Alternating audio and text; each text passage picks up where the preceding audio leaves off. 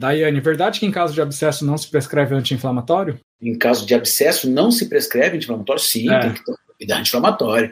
É uma judiação você não dá um anti-inflamatório para um cara que está com abscesso, né? A gente tem que entender que existe a inflamação tá? e a infecção. São duas coisas distintas. Se você conseguir entender de que inflamação e infecção são coisas diferentes, aí você começa a entender a necessidade de anti-inflamatório e o antibiótico.